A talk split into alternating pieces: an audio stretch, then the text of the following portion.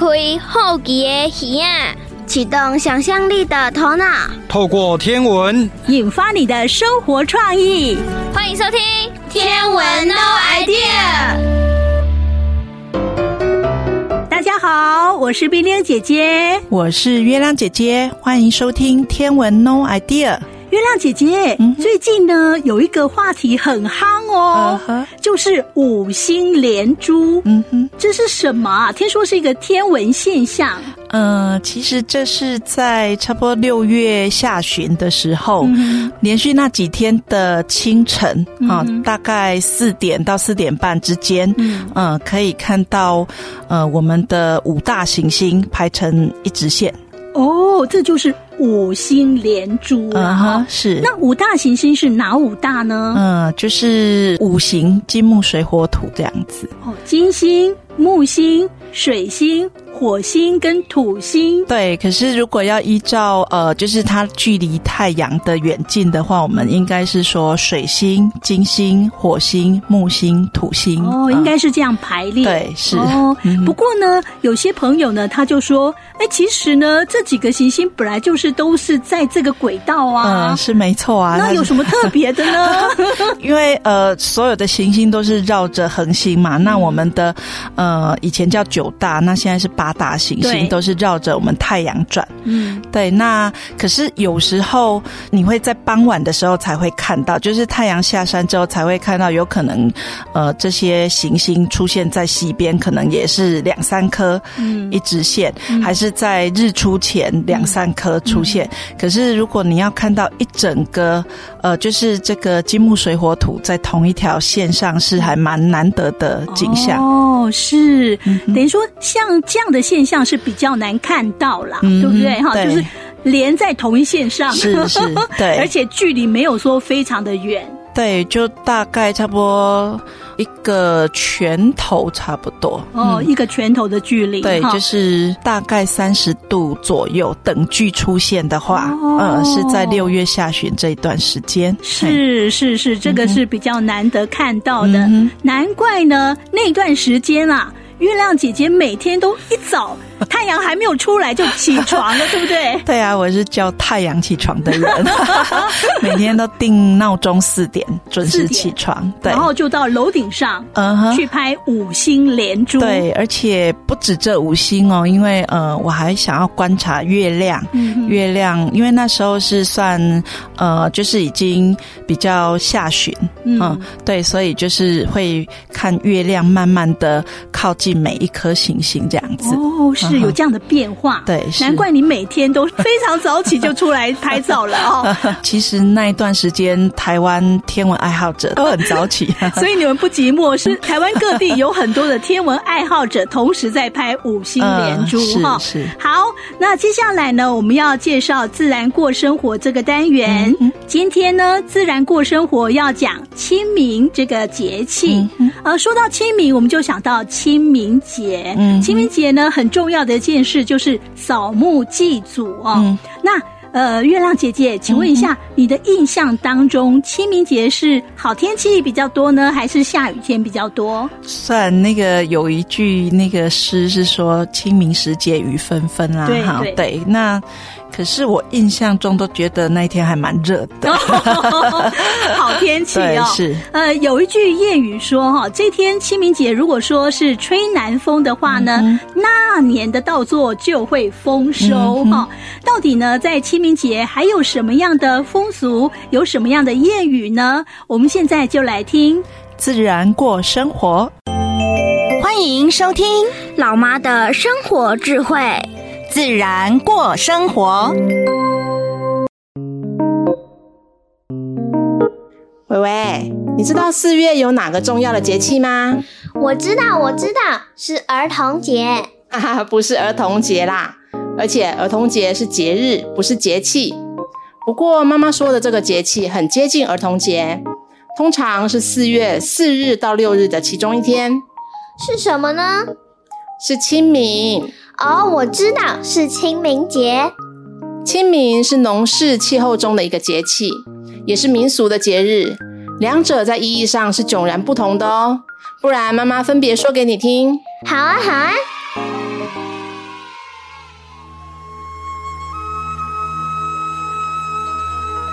先从节气说起，每年的国历四月四到六日的其中一天呐、啊，是清明这个节气。农夫会从清明时间的风向来预先判断未来的天气哦。有句谚语就说啊，清明风就将南去，一波登河带优秀。意思就是说啊，如果清明这天吹南风的话，今年就可以有大丰收哦。另外啊，从清明这时候开始，天气就逐渐暖和，花草树木开始萌芽茂盛，大地呈现一片春暖花开、景色清明的现象，也因此以清明为这个节气的名称哦。哦，那这时候就可以开始穿短袖了，对不对？嗯，不是哦，这时节啊，气候还是不稳定，温度变化还是比较大的哦。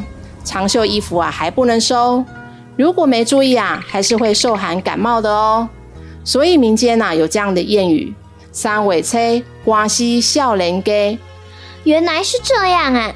那清明节呢？清明节是指民俗的节日，是大家祭祖扫墓的日子。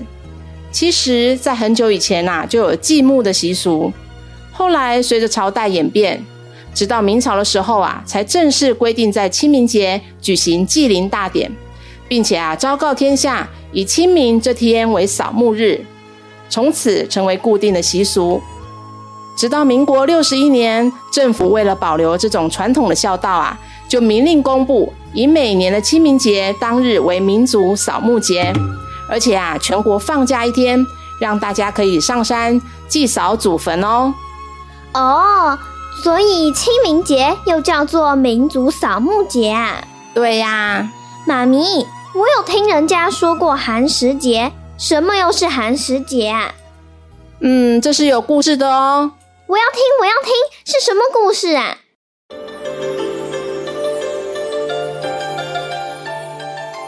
相传啊，春秋时代，晋献公的儿子重耳离开晋国，流亡了十九年，身边有一个忠心耿耿、一直追随他的臣子，叫做介之推。有一次啊，重耳二婚的时候，介之推就从自己的腿上割下一块肉，烤熟给他吃，重耳啊才保住性命。后来，重耳回到晋国，成为晋文公。他回忆起这件事情，想要封赏介之推，但是介之推这时候已经和母亲到山上隐居了。晋文公派人上山去找他，但遍寻不到，最后就下令放火烧山，想要用这种方法逼出介之推。但是后来却发现，介之推母子俩啊，抱着一棵大柳树被烧死了。晋文公十分伤心，就规定每年在这一天都要禁止生火，只能吃冷饭，以表示追思怀念，并且呀，把这天命名为寒食节。啊，好伤心的故事哦！对呀，但是故事还没有说完呢。第二年寒食节的时候啊，晋文公又到这里来追思介之推，他先在山下寒食一天，第二天才上山。发现那棵柳树竟然长出了翠绿的枝条，晋文公就折了一枝柳条，编成一个圈戴在头上，并且把这棵柳树啊命名为清明柳，这一天就定为清明节。我懂了，所以寒食节和清明节很接近，就是在清明前一天，对吗？答对了，古时候也有在这天扫墓的习俗。所以到现在啊，大家在清明节前后，家家户户就可以自行选择方便及适合的时间扫墓，不一定是清明这一天哦。妈咪，原来寒食就是要吃冷饭，不能生火煮热的食物来吃的意思啊。难怪清明节的时候大家都要吃润饼。对呀，清明节的应景食品啊，就是润饼，又叫做春饼或者春卷。说到润饼，你知道润饼怎么做吗？我知道啊，我看妈咪做过，就是在润饼皮上面放些已经煮熟的豆芽菜、笋丝、韭菜、豆干丝、肉丝、蛋丝等各种菜，反正喜欢吃什么就放什么，然后再撒上我最爱的花生粉和糖粉。最后把它卷成圆筒状就可以了。不错哦，你还真的记得怎么做哎。其实啊，这润饼也算是古人发明最早的一种自助餐方式了，卫生、营养又方便美味。哎呦，说着说着，我的口水都快流下来了。哈哈，你这个贪吃鬼！接下来我们要进行的单元是历史上的他。月亮姐姐，嗯、现在呢，一系列要介绍的是中国的天文学家。嗯今天首先登场的是梅文鼎，嗯，他是清朝初期天文学家、数学家，也是历算学家，嗯哼，好像跟牛顿是同一时期，对吗？对，是，嗯，他还有一个称号哦，很厉害，哦、就是呃，世界三大科学巨擘之一哦。啊，是哦，嗯、对，他排名世界三大，呃、是。哇，不简单 哎、呃，对，嗯，其实在，在呃历史。上的他这几集当中呢，都是介绍中国的天文学家。那其实大家可以慢慢听。我发现呢，我们中国的天文学家也是相当的厉害，不输给西洋的天文学家。是啊。好，那今天有关于梅文鼎，我们现在就来听历史上的他。哲学家也是天文学家。中国的天文学家跟西方的天文学家研究的是一样吗？让我们一起来看看历史上的他做了哪些事吧。老师好，今天的主角是谁呀？嗯，你好，雅雅。主角是中国的天文学家和数学家梅文鼎先生。梅文鼎，为什么想讲他的故事呢？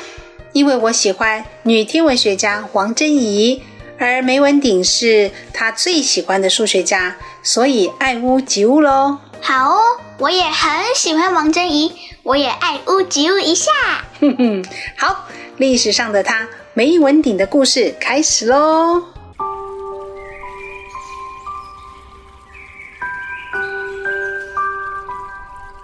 梅文鼎，字定九，号务安，汉人。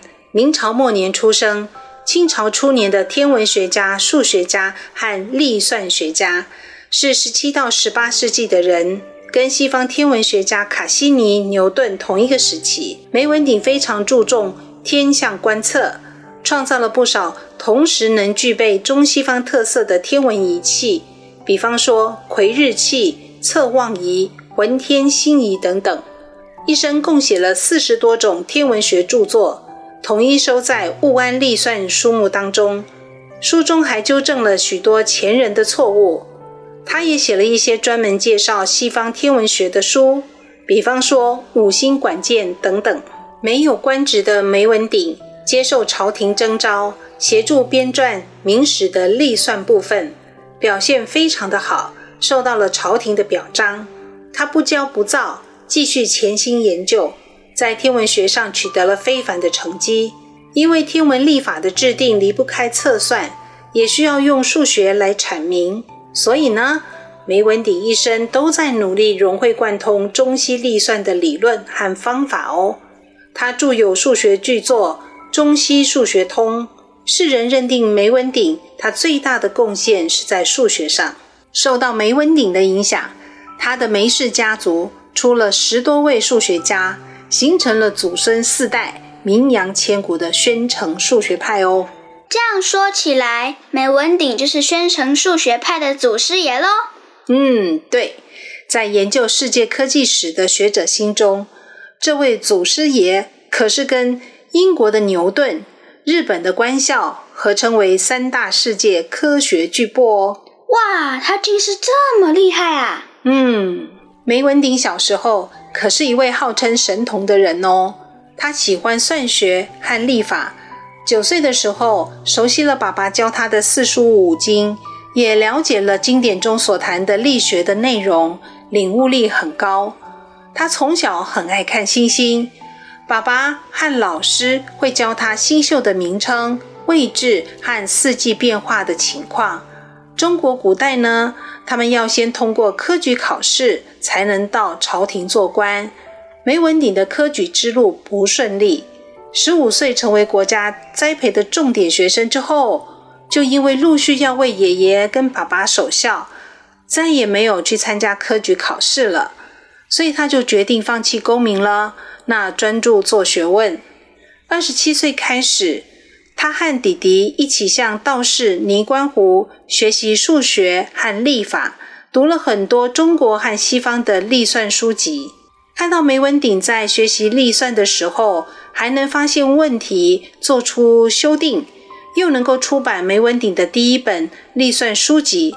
这位道士老师一直说：“青出于蓝胜于蓝呐！”哇，他比老师还厉害了。是啊。梅文鼎后来可是成为清朝的历算第一名家哦。梅文鼎的梅是指哪一个梅啊？酸梅的梅，他是安徽宣城人，你知道吗？文房四宝是指哪四宝啊？笔墨纸砚。对，纸指的就是宣纸，宣纸的原产地就是宣城哦。哦，他的家乡是一个文化内涵十分深厚的地方呢。梅文鼎的梅氏家族。被公认是一个出过最多历史名人、家族历史最悠久、族谱记录最完整的文化世家，人称宣城梅。这个家族在科学界里最具代表性的人物就是梅文鼎了。皇上有旨，宣梅文鼎觐见，再宣梅文鼎觐见，三宣。梅文鼎觐见。康熙四十四年南巡回銮途中，康熙一连三次专门召见七十二岁的梅文鼎，向梅文鼎宣讲他认为西历的起源地是中国的看法。这促使梅文鼎出面大力论证康熙的说法。最终，康熙下旨支持西学中原的立场，西方科学知识得以继续引进。而中国的民族尊严也兼顾到了。第三次召见的时候，康熙还亲赐“积学参为”四个字褒奖梅文鼎哦，他的后代也因此得福。以上就是历史上的他梅文鼎的故事喽。谢谢老师，今天好清朝哦。哼哼，好，无事退朝。这。大家好，我是冰冰姐姐，我是月亮姐姐，欢迎继续收听《天文 No idea》。接下来我们要进行的单元是“你敢有听过”。嗯哼，哎，月亮姐姐。嗯呃，今天呢要介绍这一句谚语呢，uh huh. 嗯，让我想到了很多事情。是是。呃，月亮姐姐，你有没有说，哎、要办活动的当天，嗯、早上在下雨，你非常的担心，有这样的经验吗？有啊，就是日环食那一天，对，最重要的日子，因为我们已经努力了三年了，宣传了三年。对，对然后如果下雨的话呢，嗯、一切都毁了，因为看不到太阳，太然后就没有所谓的日环食。嗯，是。所以呢，那天早上我还记得，印象非常深刻，天气不是很好。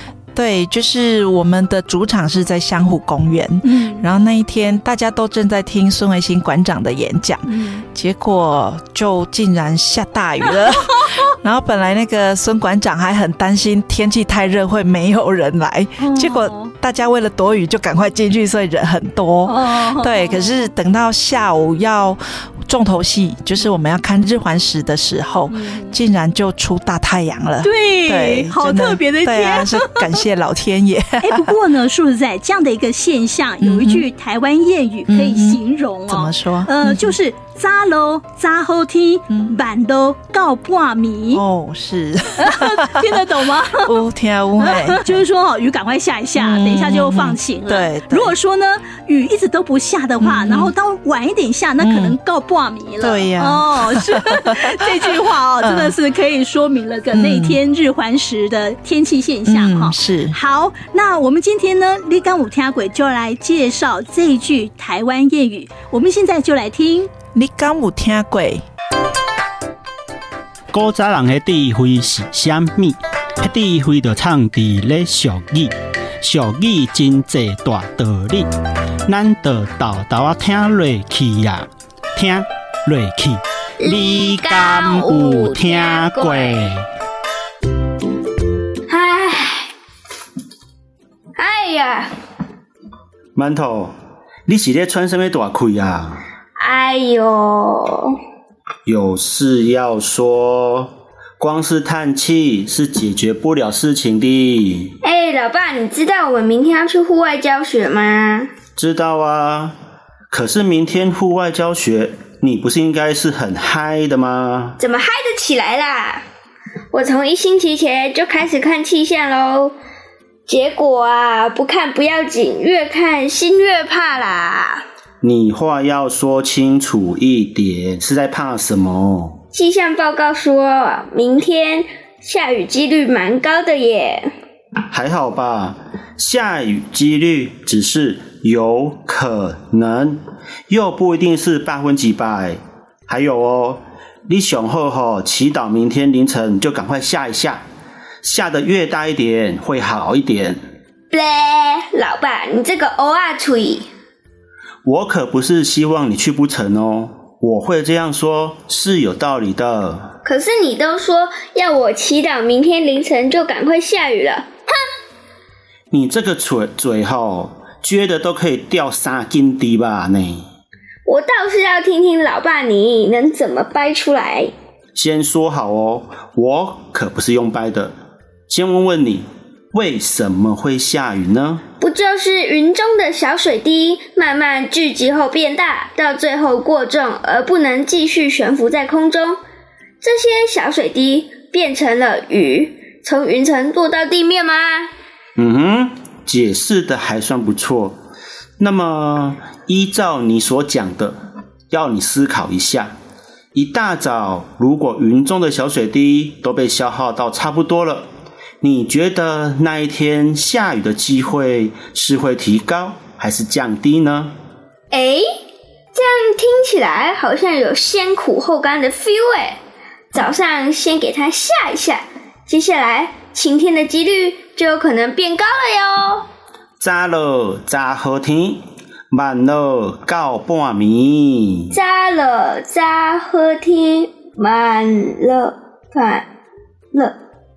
慢了到半暝，这我好像听得懂诶，是不是早上早点下雨，那么雨就不会下得太久，就会早点好天气？如果慢一点下雨，那么雨可能就会下到半夜呢？是啊，其实这句话跟二十四节气中的乌岁，也就是雨水有关系哦。怎么又是跟二十四节气有关系啊？而且这个节气的名称好特别哦，就直接叫乌岁。乌岁是二十四节气当中的第二个节气，时间呢，大约是在每年的二月十九日前后。在古时候，乌岁这一天的到来就预示着会下雨。这一天呢的到来，也表示天气逐渐变暖了。所以呢，乌岁这个节气来了以后，农民就会开始忙着农业生产，正所谓一年之计在于春，否则人误地一时，地误人一年。乌岁节气来到时呢，早晨下雨，而且雨水不大，是不会耽误农活的。如果说下午或者晚上下雨的话，雨水就会比较大，除了耽误到农活。对于农作物也是极其不利的哦。哎，我很好奇一件事，为什么乌岁这个节气会下很多的雨啊？因为啊，从乌岁开始，气温开始回暖，空气中湿度也提高，下雨的几率呢，自然也就大大的增加了。而且此时台湾正处于春季，地面有着寒冷而强劲的东北季风。高空则有着较为湿暖而显著的高空西风。当这两团空气符合之后呢，冷的东北季风自然下沉，并且将暖湿的高空西风抬举起来，促使西风到了更高空之后便成云降雨。不过呢，这时期通常不会下大雨或是暴雨，多是以小雨或是细雨居多。老爸，我可以顺便问一下吗？台湾的降雨会因为季节的不同类型或原因也会不同吗？每个时间点的降雨当然不太一样喽。我们可以将一年中的雨水分成二到四月的春雨、五到六月的梅雨，七到九月的夏季台风雨或是午后雷阵雨，以及十到隔年一月的秋冬东北季风地形雨。这么说来，乌岁这个节气是属于二到四月的春雨喽？是啊，正所谓雨水雨水，有雨有水，雨水宜雨不宜晴。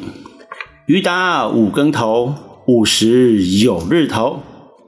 开门见雨饭前雨，关门见雨一夜雨。可是呢？可是什么啦？又在卖关子了。雨水节气过后，虽然大部分地区都会气温回暖，雨水增多，但是并不意味着所有的地方都同时步入了春天。因为呢，农村的谚语俗话都还是有区域性的局限在。早了早好天，晚了告半暝。虽然说早一点下雨，雨不会下很久，我还是觉得，既然要出游，当然还是要一整天都是晴朗的天气啦。早了早好天，晚了告半暝。除了字面上的意思。这句话还有更深层的意义哦，老爸，这个谚语还代表什么意义啊？先问问你，如果你知道出游那一天可能会下雨，而且一早天气看起来就真的一片乌云惨布，那你玩的时候会考虑到什么呢？我可能出发前就会先准备一把伞跟一件雨衣，玩的时候会只注意天气的状况。会赶快跟朋友啊，将户外的赶快玩一玩，免得雨下来就玩的不痛快了。嗯，是啊，天气阴阴的，雨要下不下，这样酝酿了一整天，弄得人的心也跟着清爽不起来。正所谓“紧咪听，看呀，姑泥拖”。哎，老爸，你刚刚讲的那句话，跟“扎了早好天，晚了告半暝”。有关联吗？一米听，看呀，姑泥拖，也就是长痛不如短痛，扎西扎操心。人在面对困扰的事情时，也如同面临雨要下不下的阿扎心情。有道是：是福不是祸，是祸躲不过，倒不如早点面对问题，痛快解决。也强过整日提心吊胆，惶惶不可终日。早了扎喝天，满了告半迷，也可以跟早死早操心扯上关系哦。这是古人的联想力强，我也觉得古人说的没错啊。有些事情早日面对，总比拖拖拉拉拖塞人来得好咩。哎，老爸，连塞都出现了，你就不违心了呢？喂。我是在解释，让你听得懂好吗？接下来我们要进行的单元是古人的星空。嗯、今天要讲的是大熊座的故事，尤其呢，那个重点要放在它的尾巴，嗯、非常的长哦。哎，月亮姐姐，嗯、大熊座的尾巴是大概是在哪里呢？呃，就是我们看到北斗七星斗柄的位置了。那三颗星，嗯，真的是比较长，对，还蛮长的。对，嗯、那为什么大熊星座的尾巴会这么长呢？嗯、那我们现在就来听 古人的星空，里面有答案哦。嗯，你听过哪些关于星空的故事呢？星星的故事不只有希腊神话哦。古人的星空，带您遨游全世界精彩的星空传说。小鱼，我们之前听过很多有关北斗七星的故事，你可知道这北斗七星是属于大熊星座的一部分？你看，它们位置就在大熊的背部和尾巴。你有没有发现，这只大熊的尾巴和真正的熊比起来也太长了吧？是啊，琪琪，我刚好看到了一本美国绘本《How Bear Lose His Tail》，就是在说大熊的尾巴呀。咦，这本书我知道哦，我也看了。绘本中的故事是这样说的：很久很久以前，森林中的大熊有一条长长毛茸茸的尾巴，别的动物都很喜欢它的尾巴，但是大熊一点儿都不喜欢自己的尾巴。走路的时候会被自己的尾巴绊倒，睡觉的时候又会弄得自己的鼻子很痒。小动物甚至都骑到它的尾巴上面。狐狸心想：“这太不公平了。”狐狸觉得大熊的尾巴比自己的更好，他决定捉弄大熊。他从一个渔夫那边拿走了几条鱼。狐狸把这几条鱼放到湖上的冰洞旁边。大熊能闻到鱼的味道，靠得越来越近。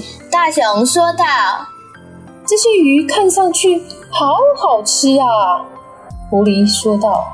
我给你表演一遍，怎样才能抓到鱼吧？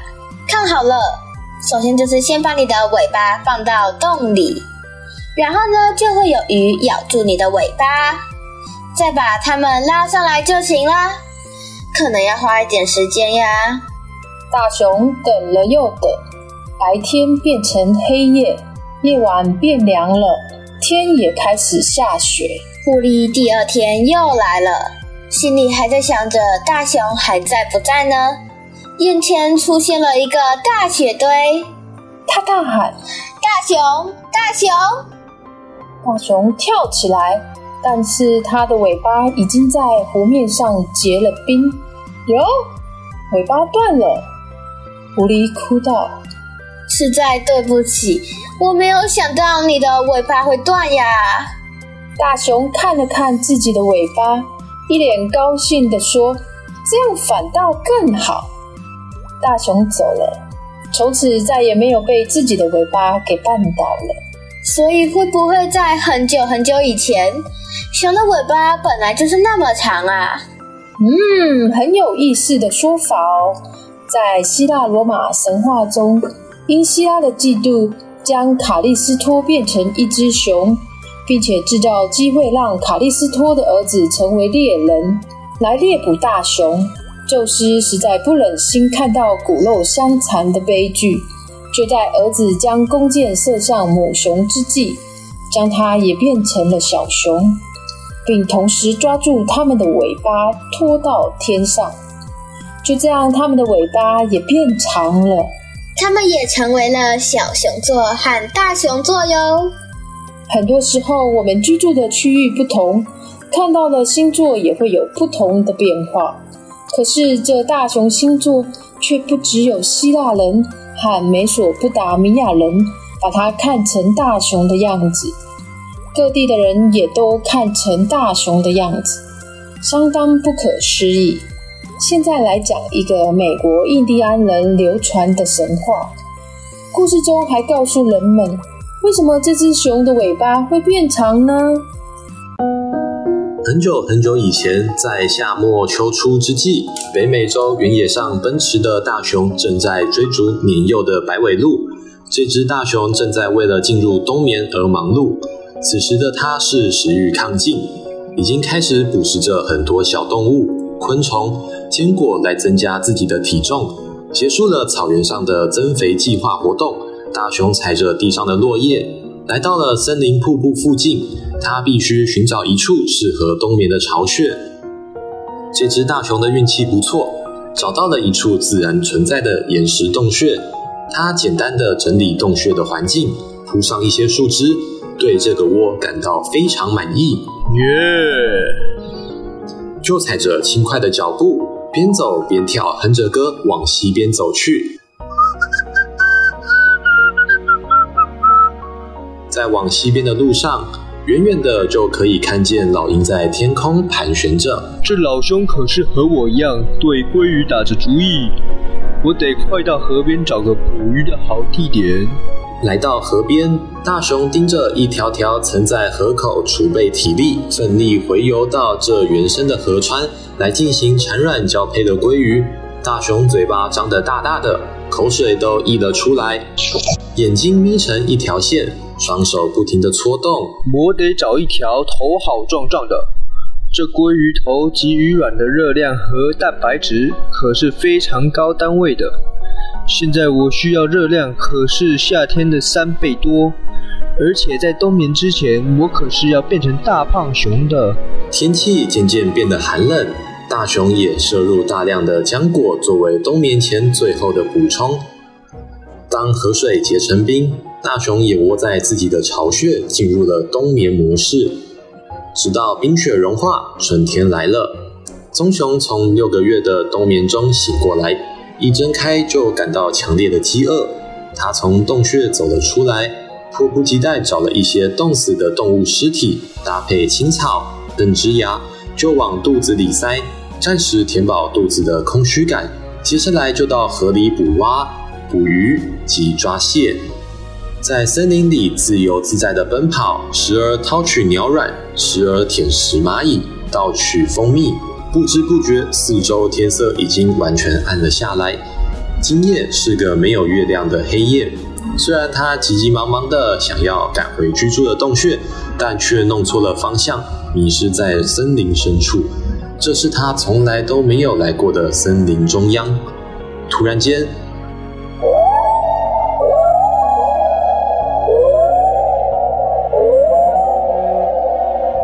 听到不知从哪儿传来的声响，受到了惊吓的熊看向了四面八方，却没有发现任何人。大熊心想：什么声音？应该是风吹动树叶的声音吧。继续迈步前进，结果再度听到。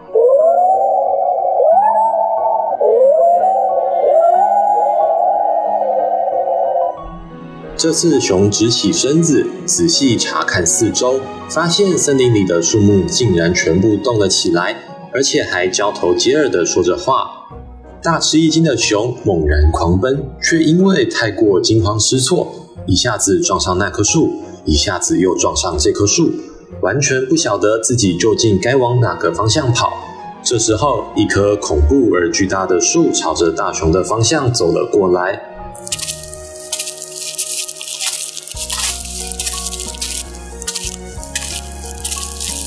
这棵巨大的橡树居然开口说话：“是谁闯进了我的森林禁地，在我这个森林大王面前横冲直撞，太鲁莽了！看来我要好好教训你一番。”听完森林大王这一番话，大熊更是惊恐，连忙逃跑。往哪跑？大王迅速伸长枝芽。往大熊方向抓去，抓住了大熊的尾巴，将大熊悬吊在半空中。大熊极为害怕，大王饶命！大王饶命！你这样吊着我，我我快要吐了。吃了一整天东西的大熊，现在除了吐，就只能拼命挣扎来摆脱森林大王的枝芽。就因为动作太过粗暴，又吐了森林大王一身。大王也忍不住发了脾气，就把大熊提了起来，在空中旋转个几圈之后，就将它抛向高高的天空中。大熊撞入天空，变成了星星。因为之前被森林大王抓着尾巴转来转去的关系，所以尾巴变得好长好长，而且还绕着北极一直转。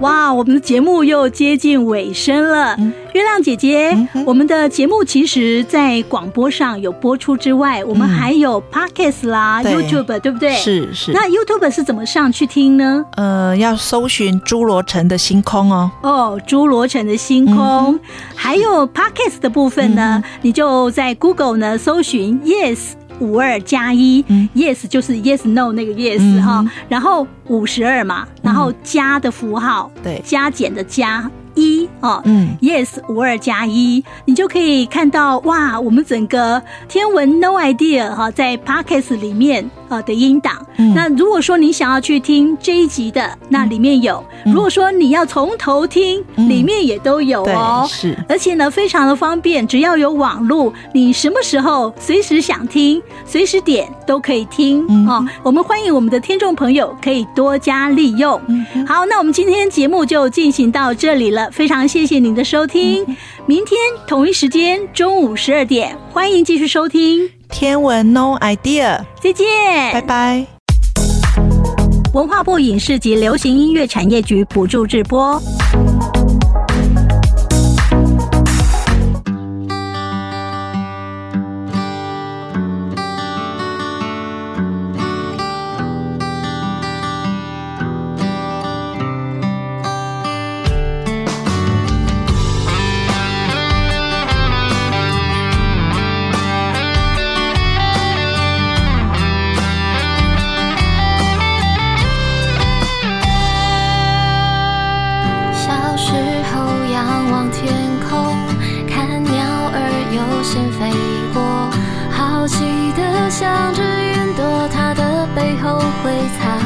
是